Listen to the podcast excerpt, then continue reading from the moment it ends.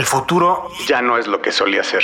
Arthur C. Clarke. En Mundo Futuro, cada episodio será una ventana hacia un mundo de posibilidades, convergencias y de colisiones. Un recorrido constante en donde el futuro es una página en blanco esperada a ser escrita con cada una de nuestras más grandes ideas y aspiraciones. Felicidades queridos Mavens, porque si están escuchando este podcast son personas curiosas, orientadas al futuro, motivadas por el aprendizaje y la innovación, con una mentalidad creativa y emprendedora como nosotros. Mi nombre afortunadamente sigue siendo Jorge Alor, grabando desde la Ciudad de México. Y como siempre, pero desde la ciudad de Seattle, Washington, haciendo siempre los mejores hikes, tomando las mejores fotos, gran amante de la naturaleza, la flora y la fauna del noroeste de los Estados Unidos. El San Francisco de Asís de la tecnología, el señor Jaime Limón. Ven a mí, hermano lobo. ¿Cómo estás, querido James? Hola, Jorge Mario, don Emilio y a toda la gente que nos escucha. No sabes, esa recitación era de las favoritas de mi mamá.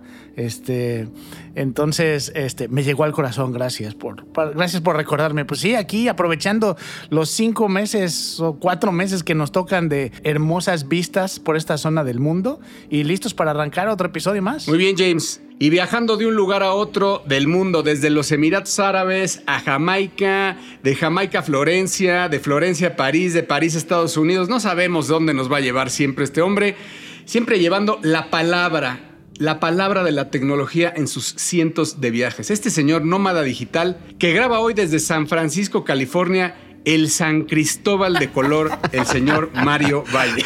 El San Cristóbal de color. Está poca madre, así déjalo, Emilio, no mames.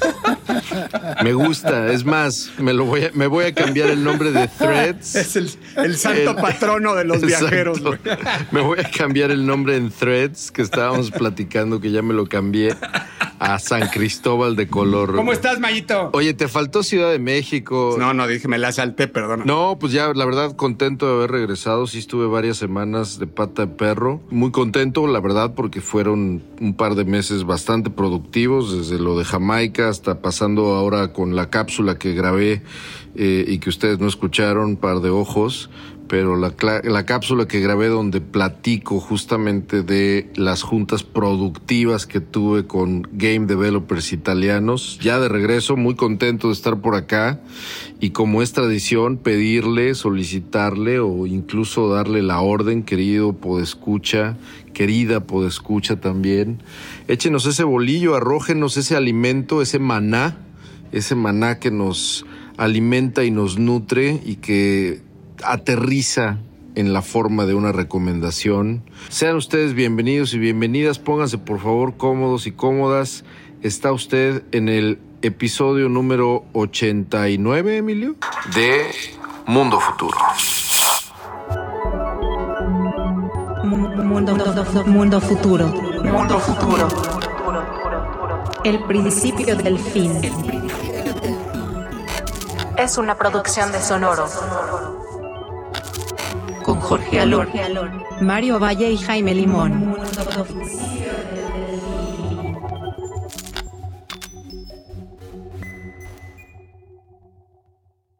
Y bueno, para arrancar este episodio, eh, ya saben que aquí nos gusta platicar mucho de eh, el principio del fin de las cosas.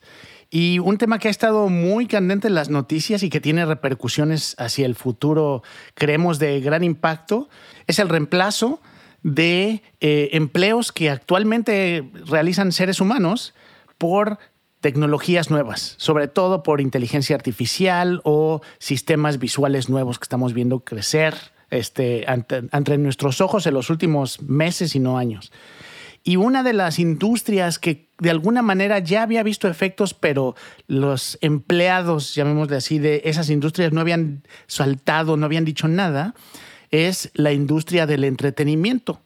Y como sabemos, hay muchas de estas, hay muchas industrias eh, que van a ser afectadas por la inteligencia artificial y en algunos casos se van a reemplazar categorías completas o eh, tipos de empleos.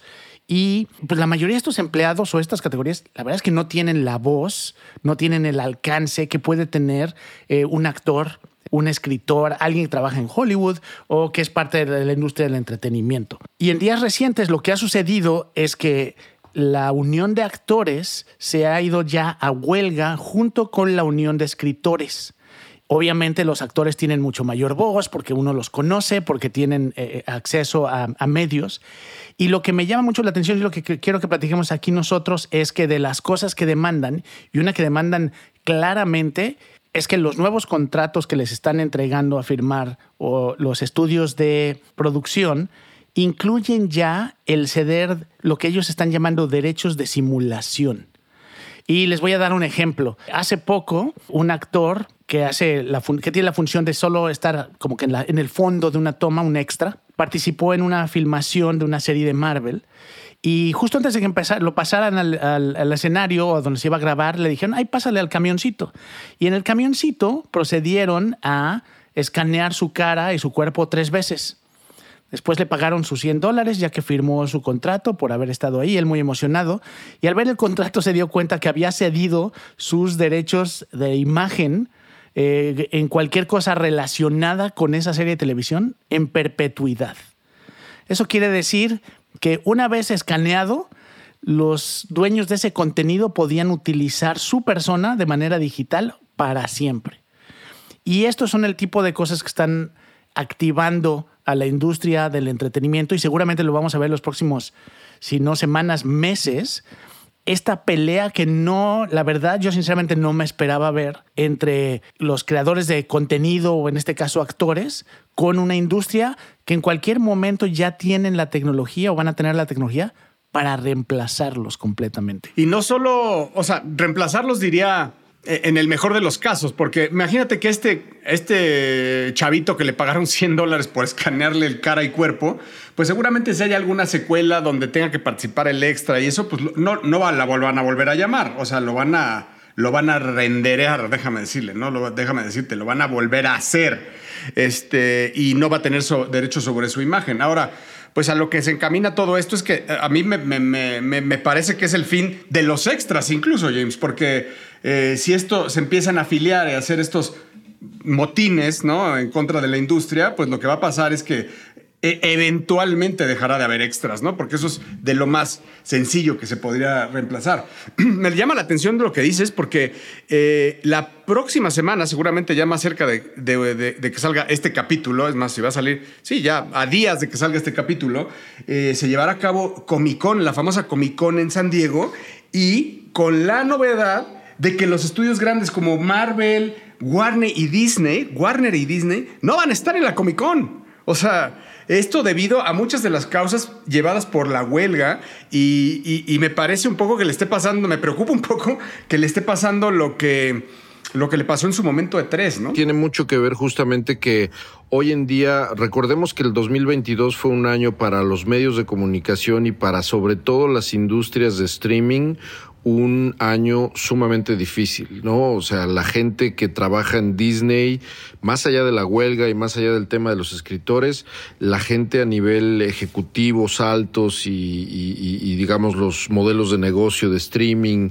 no nada más con Disney, sino todos los que sacaron en los últimos dos o tres años sus distintas marcas y sus distintas iniciativas de streaming, empezaron a sufrir muchísimo porque se les cayeron un montón de usuarios, cabrón. Se les cayeron un montón de usuarios, un poco porque después de la pandemia ya la gente dejó de. O sea, es absurdo que tú estés pagando Disney Plus, HBO Max, Netflix y de pronto tengas una cuenta igual o más grande que la que pagabas por el cable, ¿no? Entonces, ese fenómeno que, reconectándolo a lo que estaba diciendo James, me parece súper interesante que Fran Drescher, la, la, la, que hizo este discurso de a nombre de los actores o de la unión de actores, James, que estaba diciendo nos estamos yendo a huelga, lo dijo de una manera súper inteligente, muy, muy agresiva, pero muy inteligente, cuando dijo no es posible que el modelo de negocio de, este, de esta industria esté cambiando tan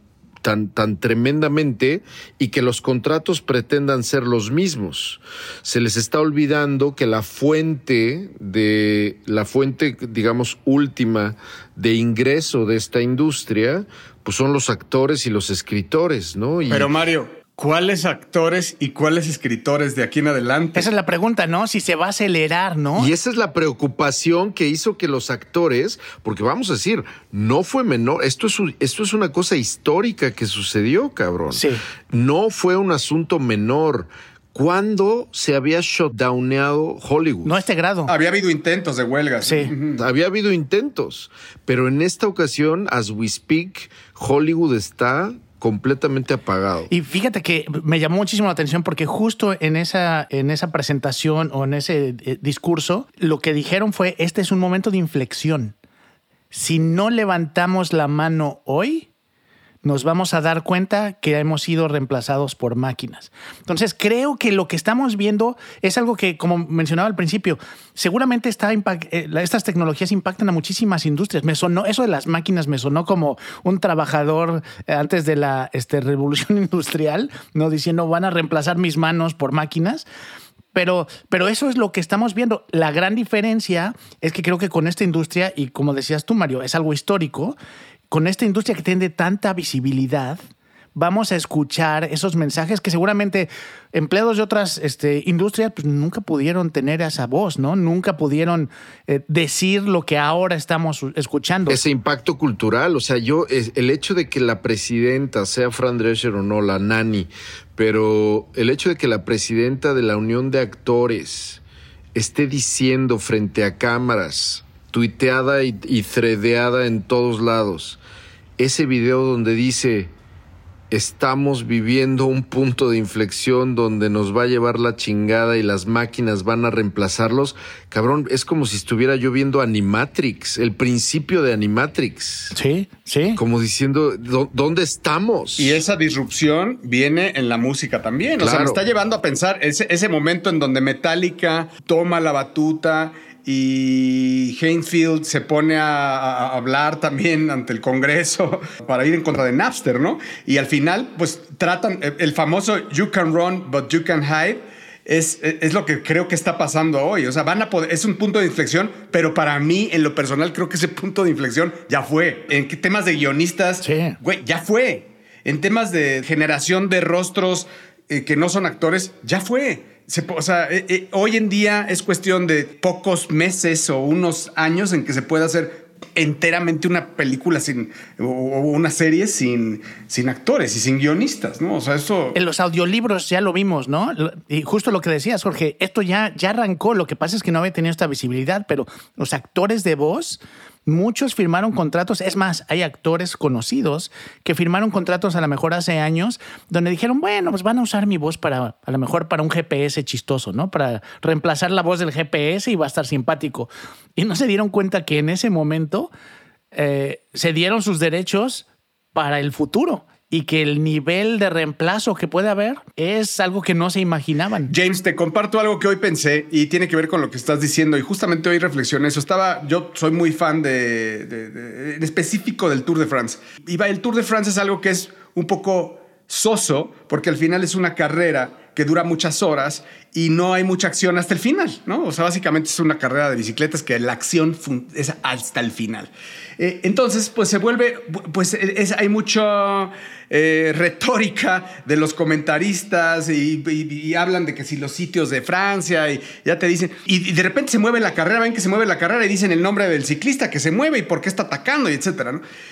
Fácilmente, pero oye lo que digo, fácilmente pueden ser sustituidos mañana por, por, por voces de inteligencia artificial que puedan leer la carrera, que puedan decir quién va adelante, por qué reaccionó y que interactúen contigo y que le digan, oye, imagínate que tú vas a poder decir, oye, y, y, oye, ¿cuántos años tiene este ciclista? Te va a decir, y es un ciclista de 22 años. Oye, ¿y cuándo fue la última vez que ganó? Ganó hace no sé cuánto. Pero por cierto, ahorita te estoy diciendo que va a contraatacar fulano de tal. Oye, el sitio que se ve allá atrás, ¿qué es en Francia? Ah, bueno, pues te, explico qué es el sitio, no sé qué. Este, puede predecir algo. Oye, si aquí ataca este fulano, pues se va a mover la carrera de, este, de, este, de esta y otra forma. Oye, ¿Me puedes cambiar la toma a la cámara 4? Porque no Puedes poner esto que está pasando, lo puedes poner en slow motion. Güey, eso es el futuro, el fin. Estamos viviendo el fin de las transmisiones deportivas as y de los conductores, por Dios, con el respeto que me merecen. Vamos a tener a un Sony Alarcón que va a decir, aquí hay peligro,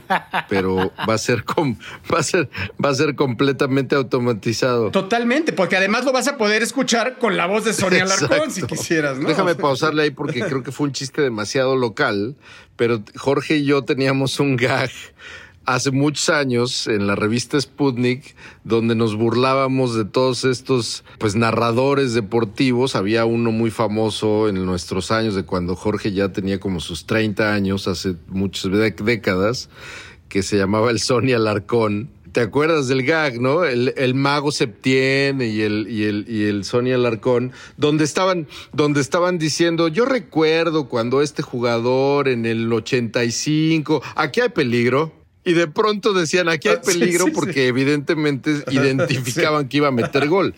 Lo que está diciendo Jorge es que eso ya lo van a hacer máquinas porque podrían hacerlo máquinas, sin duda. Y bueno, Jorge, como mencionas, eh, no, no estamos hablando solo además de locutores que siguen vivos, sino hay manera de recuperar y traer locutores deportivos este, tradicionales que ya eh, pasaron a otra vida. Y lo mismo es lo que veían los actores, pues los actores como que no se preocupaban, ¿no? Cuando vimos por primera vez un anuncio donde salía James Dean y Marilyn Monroe, era algo así como que, ay, qué, impresionante la tecnología. Y hoy el tono de decir qué impresionante la tecnología es un tono de miedo, ya es un tono más de Black Mirror que de diversión y Disneylandia. Entonces, digo, este tema da para mucho y lo vamos a seguir aquí en el, en el eh, podcast, pero este, de nuevo, creo que es el principio del fin y va a ser algo muy visible, donde vamos a ver esa primera eh, pelea entre las uniones y empleados de una industria contra su reemplazo por inteligencia artificial. Estás escuchando, estás escuchando, escuchando. Mundo futuro, mundo futuro. Bueno, después de esa pausa, yo les quiero contar, me extrañaron seguramente con algunos temas apocalípticos, con algunos temas que nos dejan pensando en que nada de esto que platicamos en Mundo Futuro va a ser de verdadero largo plazo, porque estamos muy cerca de que valgamos pura madre, estamos muy cerca de que el mundo se acabe. Y eso, damas y caballeros, es lo que les traigo a continuación. Hay una empresa, Jorge Jaime, fundada por un cabrón de 19 años. Ojo, un cabrón de 19 años que quiero que se aprendan el nombre porque este güey probablemente sea el próximo Elon Musk. Su nombre es Ethan Thornton. Ethan Thornton. Este cabrón llegó a los 16 años desde su garage a empezar a hacer experimentos de creación de brazos robóticos desde su garage. Se metió al MIT, estudió temas relacionados con ingeniería en defensa o algo parecido, hizo dropout porque este cabrón fundó una empresa que se llama Mac Industries. Mac como M-A-C-H. Mac Industries. Échenle un ojo, macindustries.com. ¿Qué es Mac Industries? Es una empresa de defensa militar que construye hardware y tecnología que acaba de recibir además millones de dólares de varios VCs, entre ellos Sequoia, que no es menor. Y estos güeyes están creando tecnología militar, pero basada nada más y nada menos que en hidrógeno. Combustión de hidrógeno es una tecnología que hasta el momento en la parte de defensa y en la parte de militar no se ha abrazado en su totalidad se había mantenido en un tema muy teórico, muy, ahora que está de moda toda la película de Oppenheimer, y como pueden ver mi nombre aquí en Teams es Barbenheimer, porque yo voy a ver el mismo día las dos películas, Barbie y Oppenheimer. Bueno, pues es de la misma manera la tecnología de combustión de hidrógeno aplicada a lo militar había estado en un plano demasiado teórico. Ahora, esta empresa está empezando a transformar la combustión de hidrógeno para sustituir, por ejemplo, la pólvora. Y está haciendo muchas otras cosas más. Por ejemplo, hay un acrónimo que es UAV de vaca, UAV de vaca, que es Unmanned Aerial Vehicles. Y la propulsión de estos vehículos también está siendo explorada con hidrógeno. Drones militares, pero todos basados, insisto, en esta nueva tecnología, y un montón de cosas que están empezando a sonar como un capítulo de Black Mirror un poco medio terrorífico, porque estamos hablando de tecnologías que pueden de manera muy rápida acelerar una carrera, una carrera militar, ¿no? Estamos hablando de un renacimiento al estilo DARPA, ¿no? Tecnología y defensa, creando avances tecnológicos. Acuérdense que el Internet se lo debemos justamente a la paranoia militar el Internet nació a esa convergencia, eh, gracias a esa convergencia entre el avance tecnológico y científico y la paranoia militar. Estamos entrando en un mundo, creo yo, en una época muy similar, pero ahora tenemos a inteligencia artificial y ahora este tipo de empresas que están haciendo experimentos con oxihidrógeno, que es, me imagino yo, el matrimonio entre oxígeno e hidrógeno, para generar efectos de combustión que terminen matando gente de una u otra manera. Yo creo que a la pólvora, digo, yéndome al, inicio de tu plática, eh, la pólvora ya le tocaba, ¿no? O sea, ya le tocaba. Pero lo que quiero llegar un poco, Mario, es que ya, lo habíamos tratado desde, me acuerdo desde, desde Sputnik, había ya eh, incluso artículos que escribíamos de, de, temas de armas, ¿no? Y de temas de, y lo que quiero decirte es, es, es bélico y, represivo, yo diría, ¿no? O sea, contra lo bélico y la represión creo que es donde la, tecnología juega un papel importantísimo. Y hace poco estaba escuchando, pues, eh, en, en, temas de México, en donde, pues, tenemos una guerra perdida hoy, ¿no? Una guerra perdida. Y haciendo la reflexión de cómo podrías ganar una guerra así, en este, una guerra silenciosa como esta. Eh, pues yo no veo más que con, con, tecnología, Mario. O sea, esto, esto se, esta, esta, no, no habría otra apuesta de un gobierno que no pudiera ser, más allá de los besos y los abrazos, que sea con, con tecnología de punta, que también del otro lado está, está, está latente. Y si, y si no la abrazas de este lado, el otro lado la va a abrazar. Llegaría un momento en donde ya no puedas revertir el resultado. Creo que una de las cosas súper claras y dentro de lo que mencionaba Mario es, hay un momento en el que venimos de DARPA, por ejemplo, y todos estos sistemas y todo este avance tecnológico que era auspiciado por el gobierno directo, es decir, el gobierno controlaba las instituciones o las empresas, llamémosle empresas porque no eran privadas, pero este desarrollo, ¿no? esta investigación. Hoy en día vivimos una, una realidad bien diferente. Son empresas privadas como la que está describiendo Mario, no afiliadas al gobierno o a ningún gobierno directamente, desarrollando lo que esos gobiernos van a utilizar. Entonces, de pronto tienes, uno, lo que tú dices, Jorge, el que tenga más dinero para pagar esas nuevas tecnologías la va a tener, seas el gobierno o el que está contra el gobierno. Ese es uno.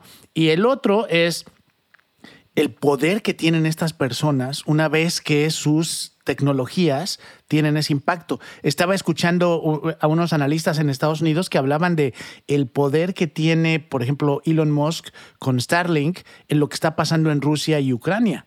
Porque gran parte de la comunicación de los drones y lo que está pasando, por ejemplo, hoy Ucrania, para poder controlar drones y saber dónde están los rusos, y utilizan Starlink porque ningún gobierno tiene esa capacidad. Entonces, si el señor Elon Musk de repente dice, ay, pues bájenle, si, y además le pagan a Elon Musk por el acceso, alguien le está pagando. Entonces, si de pronto una persona privada dice, ya no le quiero dar el servicio, los gobiernos se quedan con las manos atadas. ¿No? Entonces está pasando el poder bélico que tenía un, país, pasa a manos privadas. ¿Ustedes creen que Boston Dynamics está haciendo robots para que bailen? o sea, realmente no, no estamos viendo la cosa. Boston Dynamics una empresa que fue de Google y que le han pasado ya ha costado billions y ha estado desarrollando esto durante décadas. Y, hoy nos muestran, para taparle el ojo al macho, a robots que bailan salsa y a perritos que abren puertas. Bullshit. Bullshit. O sea, Boston Dynamics está metiendo se está metiendo en temas, y no necesariamente bélicos, digo, temas de seguridad o armamentistas, vamos a decir. de defensa. De, defensa. Y lo mismo están haciendo los chinos, porque no se van a quedar nada más viendo. Y esto que está diciendo Jaime con respecto a que es una empresa privada, eh, me, me, recuerda, yo hace rato dije que este güey, Ethan, Ethan Thornton, podía ser el próximo Elon Musk, pero entre más lo pienso, aunque este personaje es ficticio, en realidad puede ser el próximo Tony Stark. ¿no? El próximo Tony Stark, que el papá de Tony Stark hizo su fortuna justamente con tecnología militar. Y lo que está cabrón es que la bandera principal de Mac Industries es el utilizar nuevas tecnologías que no se habían estado utilizando, particularmente el hidrógeno y la combustión de hidrógeno, para crear hasta proyectiles que gracias a la propulsión de hidrógeno o viajan más rápido o le atinan perfecto a quien le tienen que atinar, etcétera. Mario, quiero complementar con algo de coyuntura que, que, sucedió hace dos semanas aquí en México y no sé si ustedes leyeron la nota, pero se produjo en el norte del país el primer ataque por GPS con drones tipo kamikaze con explosivos y metieron, o sea, mandaron a gente a la casa, la, la, la detectaron por GPS, mandaron el dron y explotó y no sé si mató, pero sí hirió a muchas personas. Pero vaya, son ataques obviamente del crimen organizado, ya con drones. O sea, esto, por favor, el que tenga curiosidad, google la noticia porque está, y eso pasó hace dos semanas en el norte de México. Y ahí entra eso que estabas diciendo, que si no lo abraza un gobierno, o si no lo contrata un gobierno, pues el otro lado lo va a sacar, ¿no? Que es, que es la tesis, la tesis completa de, no he visto la película, me muero de ganas, pero si ves el tráiler de Oppenheimer, esa es la tesis principal de, de, por qué Estados Unidos comenzó a trabajar en la bomba atómica, pues porque no querían ni que los nazis ni que los rusos empezaran a trabajar en la, en la bomba atómica, ¿no? Entonces, es un, es un tema muy complejo, ética y moralmente muy, muy, muy eh, complicado, creo yo, porque estamos hablando de pues, un chavito de 19 años, seguramente sí un genio, pero un chavito de 19 años que ha levantado decenas de millones de dólares porque tiene fascinados a todos los VCs de la tecnología militar que probablemente le contrate el Pentágono y 27 gobiernos más. Me da coraje porque a esa edad yo le estaba poniendo un frutzi a la llanta de mi bici. Sonaba chingón, por lo menos. Estás escuchando, estás escuchando, escuchando. Mundo futuro, mundo futuro. Bueno, y para terminar, quería platicar con ustedes también una reflexión, pues estaba viendo qué noticias había importantes alrededor de la salud y me encontré con unas increíbles alrededor del tema de la inteligencia artificial que ni siquiera, bueno, hay tantas que ni siquiera me dio para mostrarles una sola, ¿no? Sino quería, dije, bueno, voy a hacer como voy a hablar de un collage, ¿no? Pero realmente lo que quiero es es platicarles de lo que pasó en la última semana, rapidísimo, porque no es lo que quiero reflexionar con ustedes.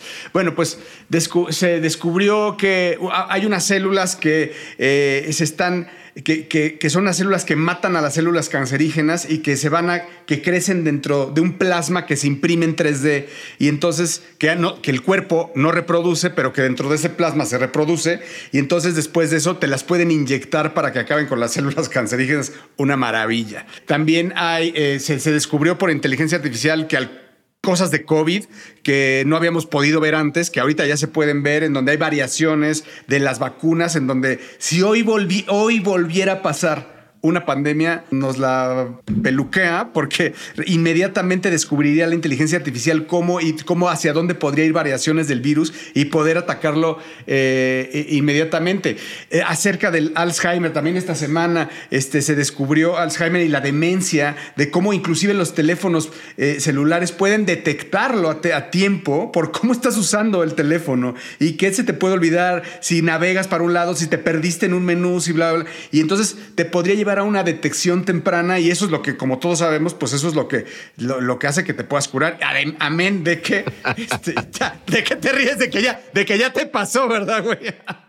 Entonces, bueno, lo que les quiero decir es que todo esto, pues nos está llevando a un ritmo vertiginoso hacia una mejor, o sea, en una longevidad, ¿no? Hacia una longevidad en donde ya lo habíamos hablado, hemos hablado mucho en este programa de, de, pensado, de escritores, filósofos como Ray Kurzweil, que habla de una singularidad tecnológica en breve, de Yuval Harari, también que ha expresado varias veces eh, que estos rezagos entre las sociedades que tienen y los que no tienen, ¿no? De incluso también Mario, este Peter Diamandis, que son los que, los que están también pues metidos en todo esto, pues eh, así como también hay del lado distópico eh, Aldous Huxley, incluso George Orwell en, en, 1984, pues que habla de, pues de esta separación, ¿no? Pero yo traigo esa, esa, eh, esa, esa, cosquilla y que quería platicar con ustedes más a modo de reflexión y hablando un poco del retiro, ¿no? Y, es de, lo que nos tocó vivir a nosotros y de lo que nos está tocando vivir a nuestros padres.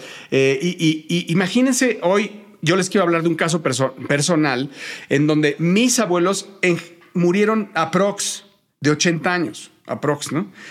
Eh, early 80s, ¿no? los principios de los, de, los 80 años. Mis padres, soy afortunado en tenerlos, están en los 75, muy bien, en muy buen estado de salud. Eh, probablemente eh, estén pasando esas edades. Y nosotros, pues estemos llegando algunos de nosotros estaremos llegando y pegándole a los cienes, mientras que los centenias. A ver, probablemente más. Es que nada más quiero que pongan en perspectiva cómo ha avanzado en unos meses, semanas, la explosión de eh, la longevidad, temas de health, en temas de longevidad. Imagínense esto proyectado a meses y años y a décadas. Lo que justo está cumpliendo Mario Jaime lo que habló Ray Kurzweil de los puentes, de pasar los puentes y de que pues, pues a nosotros ya no nos va a mandar el cáncer primero. O sea, bueno, ¿qué, haces? Jorge, oye, estás enfermo la próxima semana. No, güey, o sea, no quiero, toco madera, güey, pero, pero creo que a nosotros o a nuestros hijos, déjame decir, no nos va a matar el cáncer, no les va a dar Alzheimer.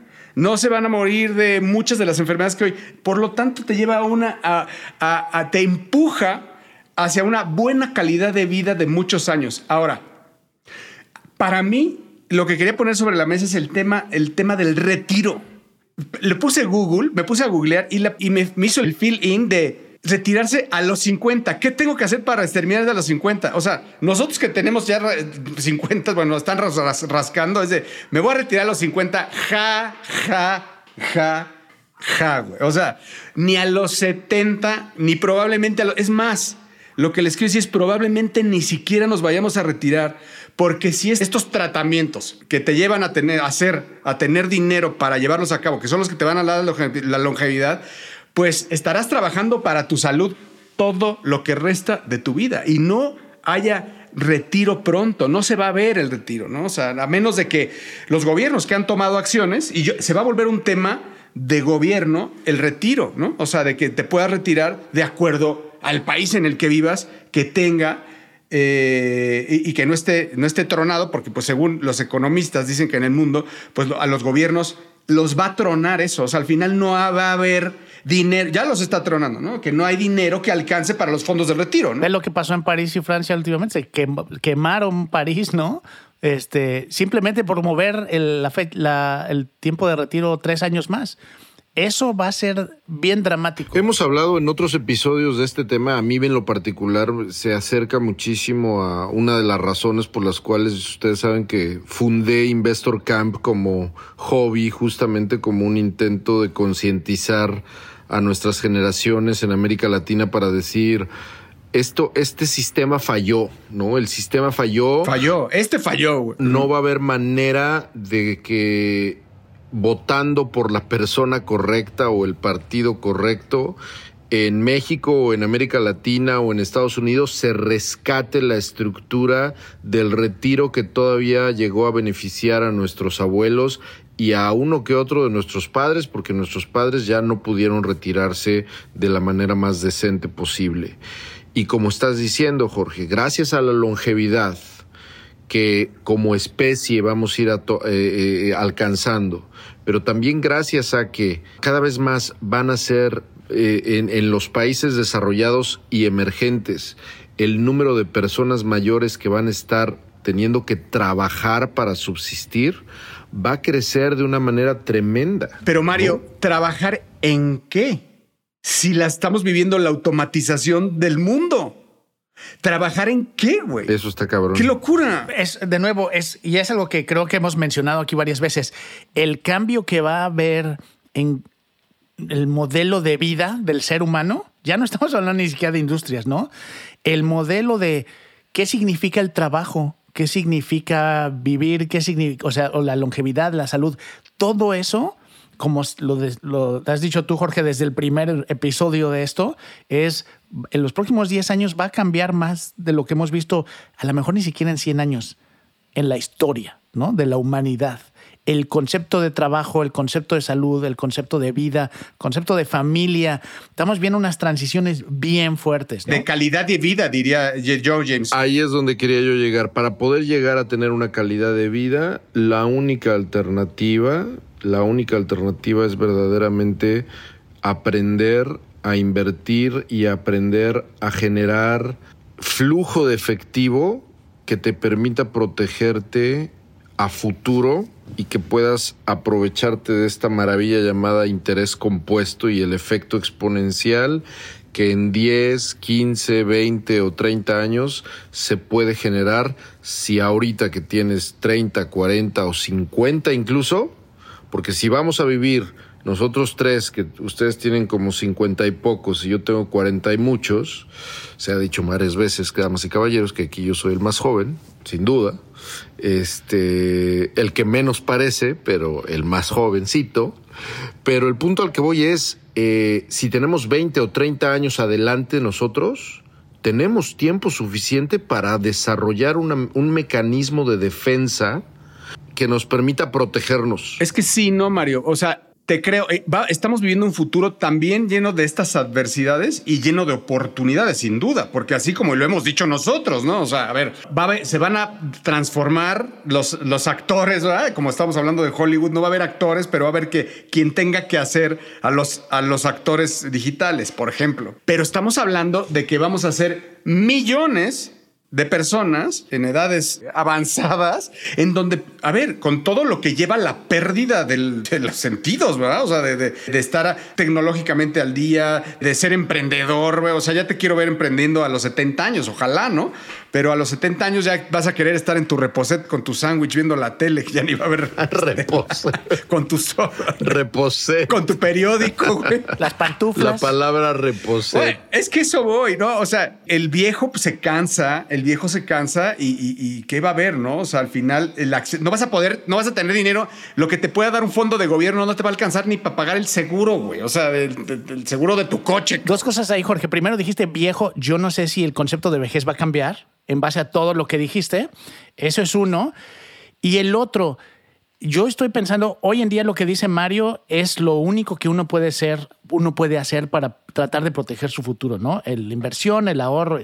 Yo no sé si eso va a ser suficiente. Yo creo que hay varias teorías que lo que dicen es que en algún momento los países van a tener que darle un dinero básico, ese, ese ingreso universal, ¿no? Ese pago universal el ingreso, yo creo que está, con todo lo que estamos platicando, es o hacia allá o hacia algo súper distópico donde la pobreza es a un nivel que nunca hemos visto, ¿no? Yo sí creo, podría ser en este ingreso universal, en un modelo incluso comunista. Sí, pero entonces eso va contra la, visión de muchos eh, países, incluyendo Estados Unidos, ¿no? Es totalmente anticapitalista y ahí vas a ver un empuje fuerte a lo contrario. Ya habremos visto para entonces, James, que este modelo como dijo Mario, fracasó. El sistema falló. ¿Sí? Y así llenos de vida. Llenos de optimismo, llenos de de felicidad. Y alegría y positivismo. De felicidad en el mundo que nos espera. Los dejamos, los dejamos que continúen con su vida y con su día.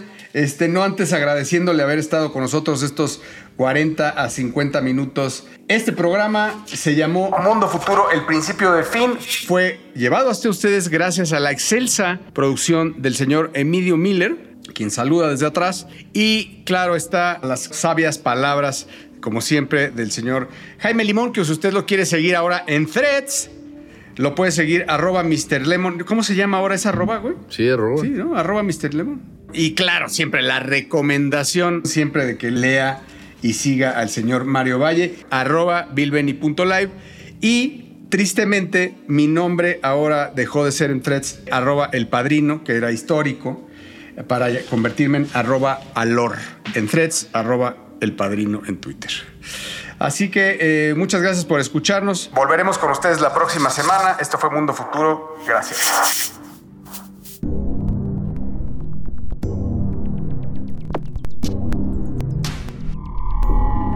Esto fue, Esto fue, Mundo Futuro, Mundo Futuro, el principio del fin. Síguenos en Twitter, Spotify y Apple